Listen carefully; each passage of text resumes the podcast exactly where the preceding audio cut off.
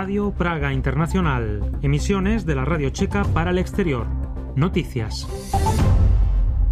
Chequia no exigirá pruebas de COVID a los viajeros procedentes de China.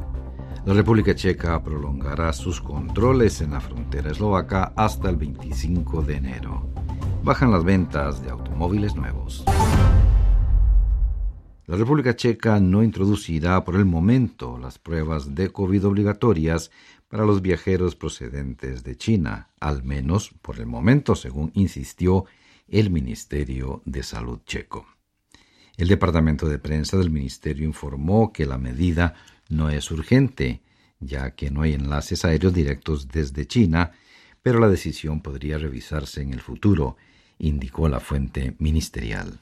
Los Estados miembros de la Unión Europea acordaron fomentar las pruebas para todos los viajeros provenientes de China, independientemente de su nacionalidad, pero la decisión no es vinculante.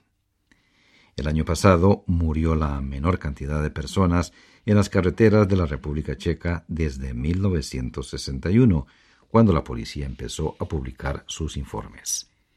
La policía de tránsito indicó que el número de víctimas mortales fue de 454 personas, 16 menos que el año anterior. Se registraron más de 98.000 accidentes de tráfico, 872 menos que el año anterior, mientras que los daños materiales totales ascendieron a unos 312 millones de euros. La afluencia de refugiados en la frontera checo-eslovaca ha disminuido y la situación se ha estabilizado, dijo el ministro del Interior checo, Vít Rakušan, en conferencia de prensa este jueves. Según Rakušan, la policía checa continuará realizando controles aleatorios en los cruces fronterizos con Eslovaquia hasta el 25 de enero. En septiembre, la República Checa empezó a controlar la frontera con Eslovaquia debido al creciente número de migrantes ilegales que llegaban al país. Según cifras oficiales, hasta diciembre fueron retenidos casi 9.300 migrantes ilegales y más de 100 traficantes de personas. El Partido Democristiano, uno de los integrantes de la coalición gobernante, busca la manera de imponer a su candidato a la cartera de Medio Ambiente, después de que el presidente de la República lo rechazara.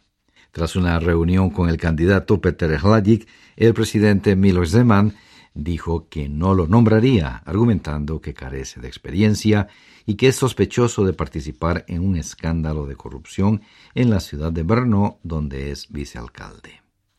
El líder del Partido Democristiano, Marian Jurečka, sostuvo que, dado que el mandato del presidente Zeman termina en marzo, su agrupación puede esperar en lugar de presentar a un nuevo candidato. El viceministro de Salud, Jakub Dvořáček, reconoció que en Chequia faltan antibióticos y aseguró que en parte esto se debe al consumo excesivo que no esperaban los fabricantes. La República Checa no es el único país que topa con este problema que afecta a la mayoría de los países de la Unión Europea. El viceministro adelantó que un envío de penicilina debería llegar a principios de la próxima semana. El político informó que se llevan a cabo negociaciones sobre las importaciones de antibióticos de América del Norte y que el Ministerio de Salud informará todos los lunes a los médicos qué antibióticos hay disponibles en el mercado. Las ventas de automóviles nuevos han disminuido durante el último año en Chequia. Informaciones de la Asociación de Importadores de Automóviles indican que se vendieron tan solo más de 190 mil coches. Esto significa un 7,2% menos que en 2021. La factoría Skoda, una de las mayores del país, se hizo con cerca de un tercio del total de las ventas, mientras que el segundo lugar correspondió a Hyundai con un 10% y Volkswagen el tercero con un 8%. El tiempo. El Instituto Meteorológico pronostica para este sábado cielos nublados hasta seminublados. En la región de Moravia se espera niebla en horas de la mañana. Las temperaturas máximas se situarán entre 8 y 12 grados. Y hasta aquí amigos este boletín de noticias de Radio Praga Internacional, hoy en la voz de quienes habla Freddy Valverde.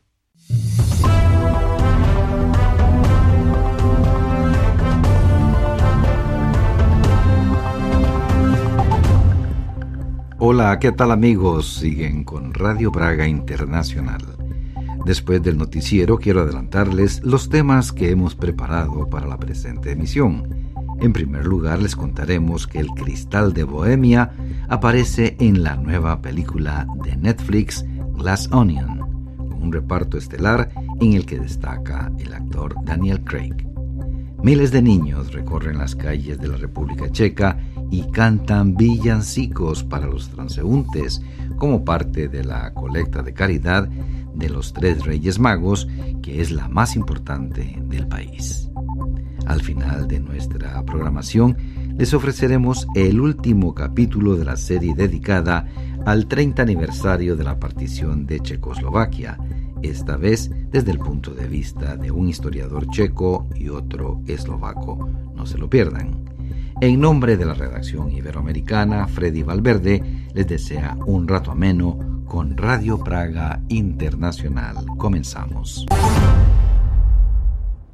La nueva película de Netflix, Glass Onion, muestra estrellas como Daniel Craig o Kate Hudson rodeadas de cristal de Bohemia. Unas 60 piezas fueron fabricadas por la empresa Pachinek Glass. Su propietario, Iri Pachinek, conversó sobre tan especial encargo con Radio Praga Internacional. Los detalles con Martina Kutkova. I've invited you all to my island. Hi. Because tonight, a murder will be committed. My murder. La fama de Cristal de Bohemia también llega a Hollywood. Desde finales de diciembre se puede ver en Netflix la película Puñales por la espalda, El misterio de Glass Onion o Glass Onion, un misterio de Knives Out en Latinoamérica, que junto a Daniel Craig, Edward Norton, Kate Hudson o Dave Bautista protagonizan piezas de cristal fabricadas por la empresa checa Pachinek Glass. Jiří Pachinek explicó en entrevista para Radio Praga Internacional cómo el equipo del director Ryan Johnson llegó hasta él. El director ordenó al equipo encontrar a un cristalero que fabricara las piezas de cristal para su película. Los miembros del equipo le hablaron sobre el cristal de Bohemia, así que pusieron estas palabras clave en el navegador de Internet y le salió, entre los primeros enlaces, el nombre de Irri Pachinek. Miraron nuestra web y pensaron que la colaboración podría funcionar. Explica Pachine que los contactos surgieron durante el confinamiento por el COVID-19 cuando su empresa no tenía muchos encargos. Aún así, el pedido le supuso un gran desafío ya que había que fabricar unas 60 piezas de cristal en un mes. Pachinek decidió no dejar pasar la oportunidad, pese al plazo draconiano, Hollywood no llama cada día.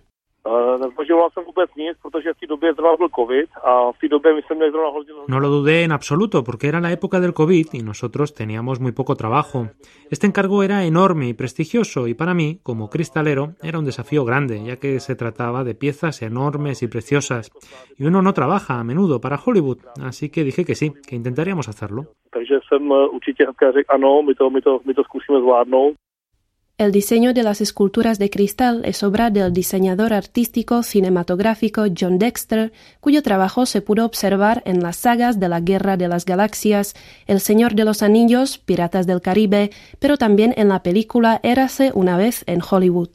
Dexter visitó la fábrica de Pachinek, situada en la ciudad de Kundratice Ucvikova, en Bohemia del Norte, para poder colaborar personalmente con los cristaleros checos.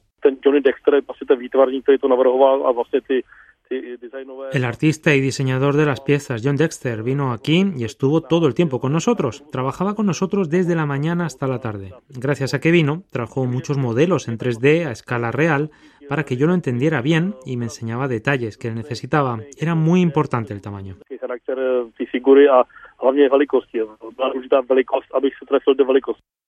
En Pachine Glass surgieron para la película Glass Onion esculturas como un torso femenino, una flor, la cabeza de un perro, un jarrón compuesto por burbujas como si estuviera hecho con un juguete para hacer pompas o un busto masculino.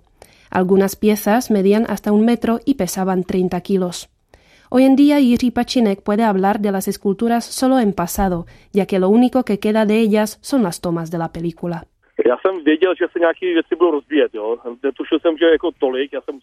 Sabía que iban a destrozar algo, pero no tanto. Cuando lo vi, por un momento me dio pena, porque vi esas piezas que eran muy caras, por supuesto, pero que también requirieron mucha dedicación. Eran piezas únicas, originales. Pero me dio pena solo un poco, porque sabía que era por el bien de la película y el efecto. Confiesa Pachine que los cristaleros pudieron ver algunas fotos del rodaje, pero bajo unas reglas de confidencialidad muy estrictas, para que el público no supiera nada hasta que llegara el momento. Tampoco pudieron informar a nadie sobre su labor debido al embargo de información. Según cuenta Pachinek, él y sus colegas esperaban el estreno del largometraje con mucho nerviosismo y al final quedaron asombrados por la importancia de su labor para la trama de la película. Cuando lo vimos con nuestros propios ojos el primer día, el 23 de diciembre, fue brutal, porque yo no sabía cómo se iba a desarrollar todo y que el cristal, al final de la película, iba a ser la decoración principal. Para mí fue maravilloso que nuestro cristal, hecho en nuestra fábrica, lo viera así todo el mundo.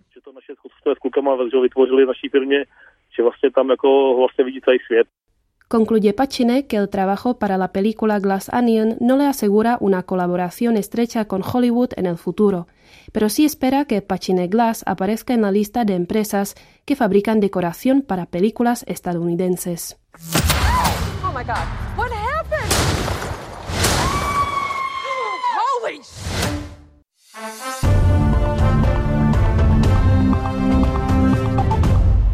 Sintonizan las emisiones de Radio Praga Internacional. Panorama checo. La colecta de caridad de los tres Reyes Magos es la más importante de Chequia. Miles de niños recorren las calles del país y cantan villancicos para ayudar a los más necesitados. Los detalles con Juan Manuel Mutoni.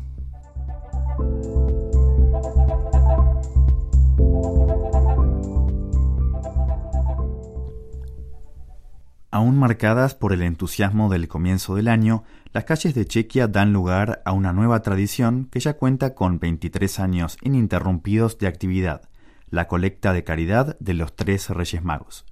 La iniciativa es la más exitosa en términos de fondos recaudados para los niños y personas más necesitadas, hecho que le ha valido una gran confianza y aprecio por parte de los checos. Durante el evento, miles de niños recorren las calles de las distintas ciudades y cantan los tradicionales villancicos, al tiempo que se presentan en las casas de todo aquel que decida ofrecer un aporte.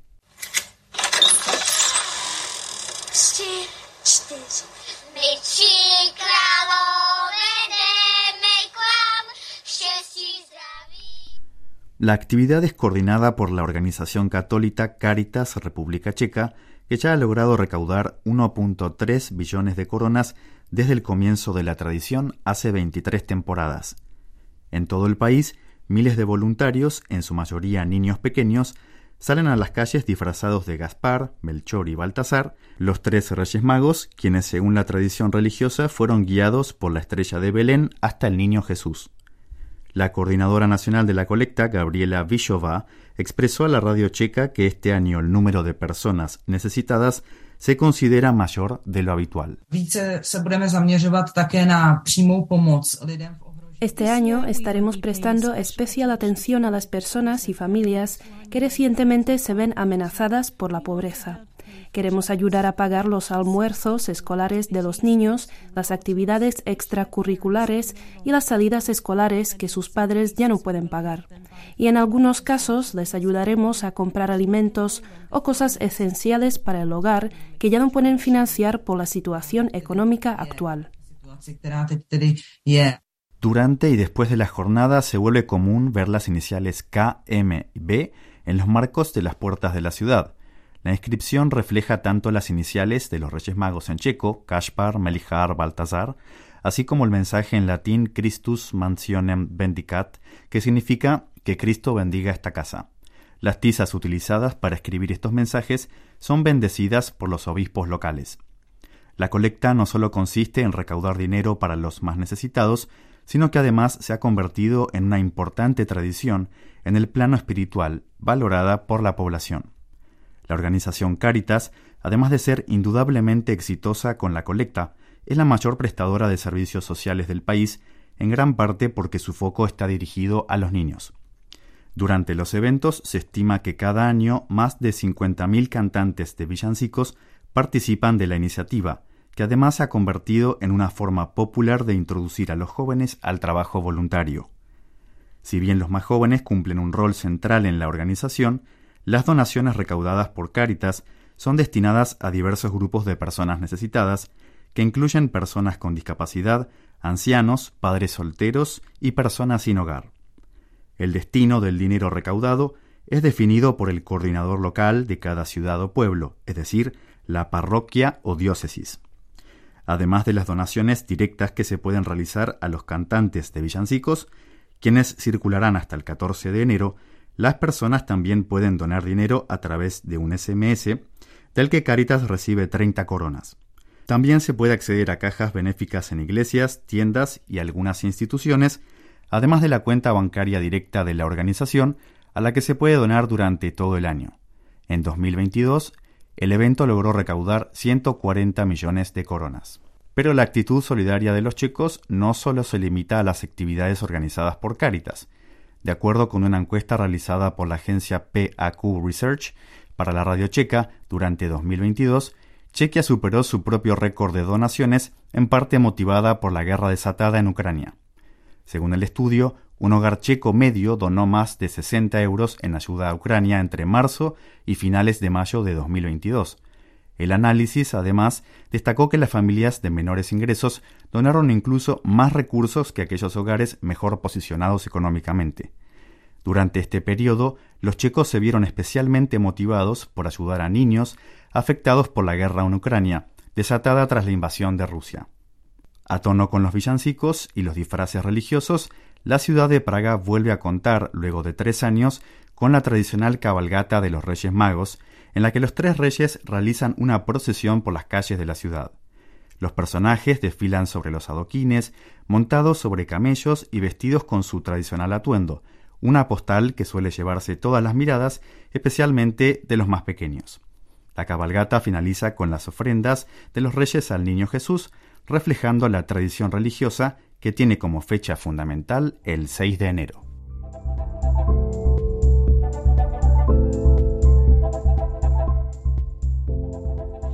En su receptor, Radio Praga Internacional.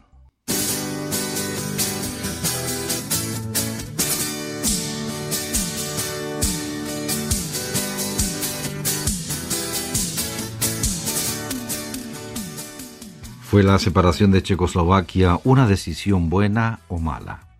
Según historiadores checos y eslovacos, esa es una pregunta frecuente pero irrelevante. Quedan con Martina Kutkova.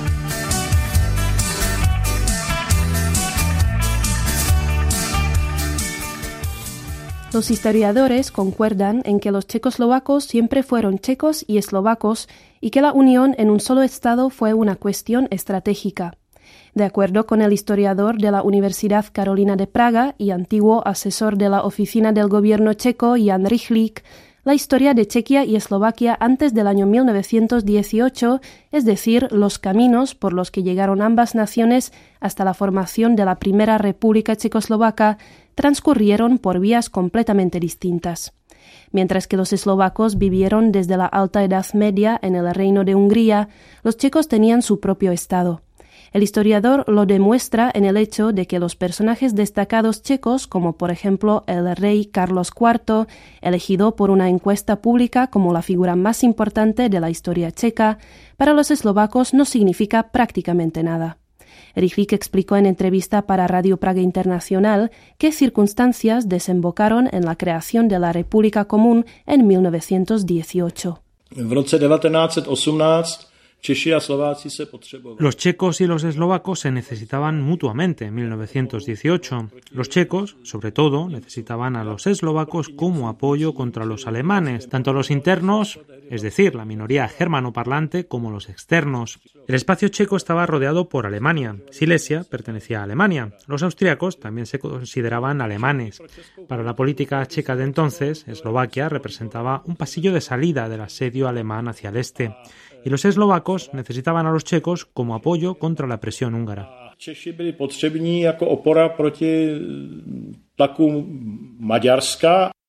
Explica Richli que la situación geopolítica cambió después de la Segunda Guerra Mundial, cuando los alemanes fueron expulsados del territorio checoslovaco, Alemania fue dividida y los austríacos reivindicaron su propia identidad. En el año 1968, cuando Checoslovaquia fue invadida por las tropas militares del Pacto de Varsovia, quedó claro que Alemania ya no representaba ningún problema. El enemigo no está en Berlín, sino en Moscú, concluye Richlik. Así el pasillo eslovaco dejó de tener su valor hasta se convirtió en una realidad inoportuna. Los acontecimientos que llevaron a la separación de Checoslovaquia también se debieron a la caída del régimen comunista con la Revolución de Terciopelo en 1989, sin la cual el movimiento de emancipación eslovaco no hubiera podido desarrollarse. El punto de inflexión se produjo con las elecciones parlamentarias de los días 5 y 6 de junio de 1992. En la Asamblea General, es decir, el Parlamento Común, entraron sujetos políticos incompatibles que se bloquearon mutuamente y el Estado común empezó a descomponerse desde dentro. Juraj Marušiak, historiador de la Academia de Ciencias Eslovaca, confirmó en entrevista para Radio Praga Internacional las palabras de Richlik de que las elecciones de 1992 marcaron claramente la postura de las dos naciones y significaron un momento clave en la separación. E, Después de las elecciones de 1992, crecía en la sociedad checa el número de personas que asumían el final de la existencia de Checoslovaquia y lo apoyaban. En Eslovaquia había temores. No es que la gente rechazara la independencia, pero temían las consecuencias económicas y de seguridad. Al fin y al cabo, en el ámbito de la economía y la política de seguridad exterior, la representación eslovaca quería mantener cierto nivel de cooperación. Pero la sociedad checa lo interpretaba como que los eslovacos querían una Eslovaquia independiente con una compañía de seguros checa. Aunque la representación eslovaca no quería escuchar esta comparación, al final era acertada en cuanto a sus expectativas poco realistas.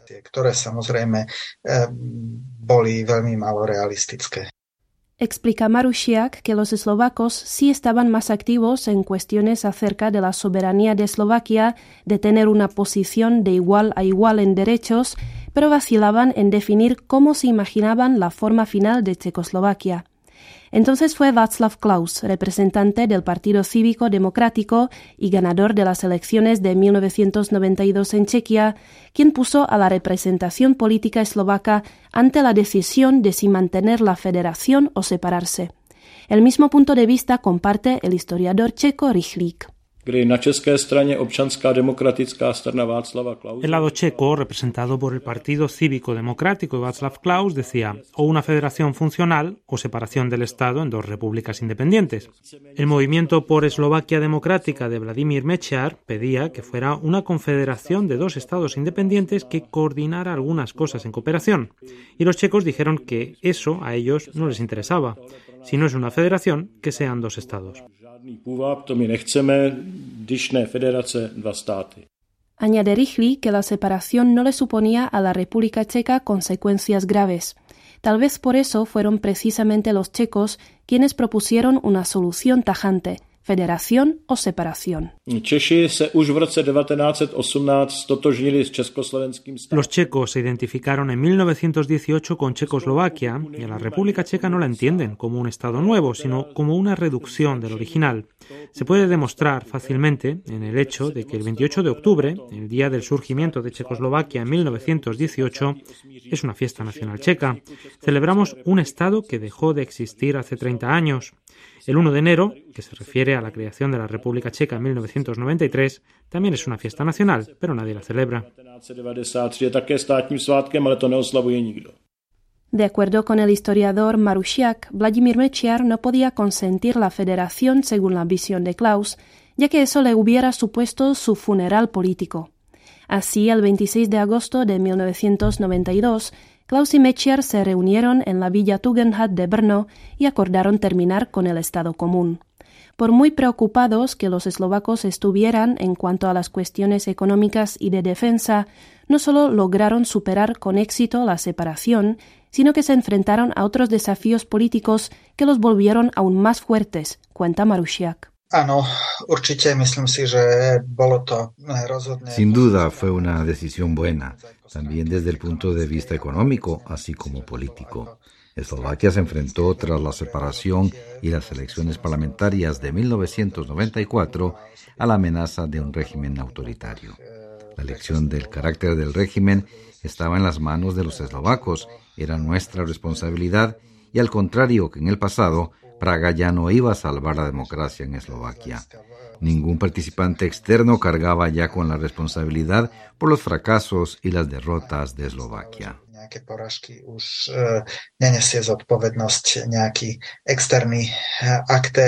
Por mucho que parezca que la separación fue decidida a nivel político y no social, en realidad no sucedió así. Muchas veces surgen tanto en Chequia como en Eslovaquia opiniones de que de un referéndum entre los checos y los eslovacos hubiera salido una decisión distinta. El historiador Marusiak opina que tal vez los checoslovacos hubieran votado por quedarse juntos, pero el referéndum, sin embargo, no habría ofrecido soluciones a la situación política en la Asamblea General. Un referéndum hubiera podido decidir de otra forma, pero no hubiera respondido a la pregunta de cómo debía ser el Estado. La amenaza era de un estancamiento político permanente. La orientación diferente de los dos países, de las dos sociedades y la articulación de sus intereses quedaron demostradas en las elecciones de 1992.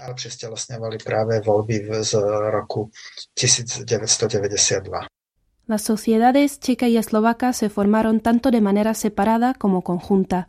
Para los habitantes de las actuales dos repúblicas, lo más importante es que ambas formas de desarrollo dejaron huellas positivas en la memoria colectiva que se heredan de una generación a otra.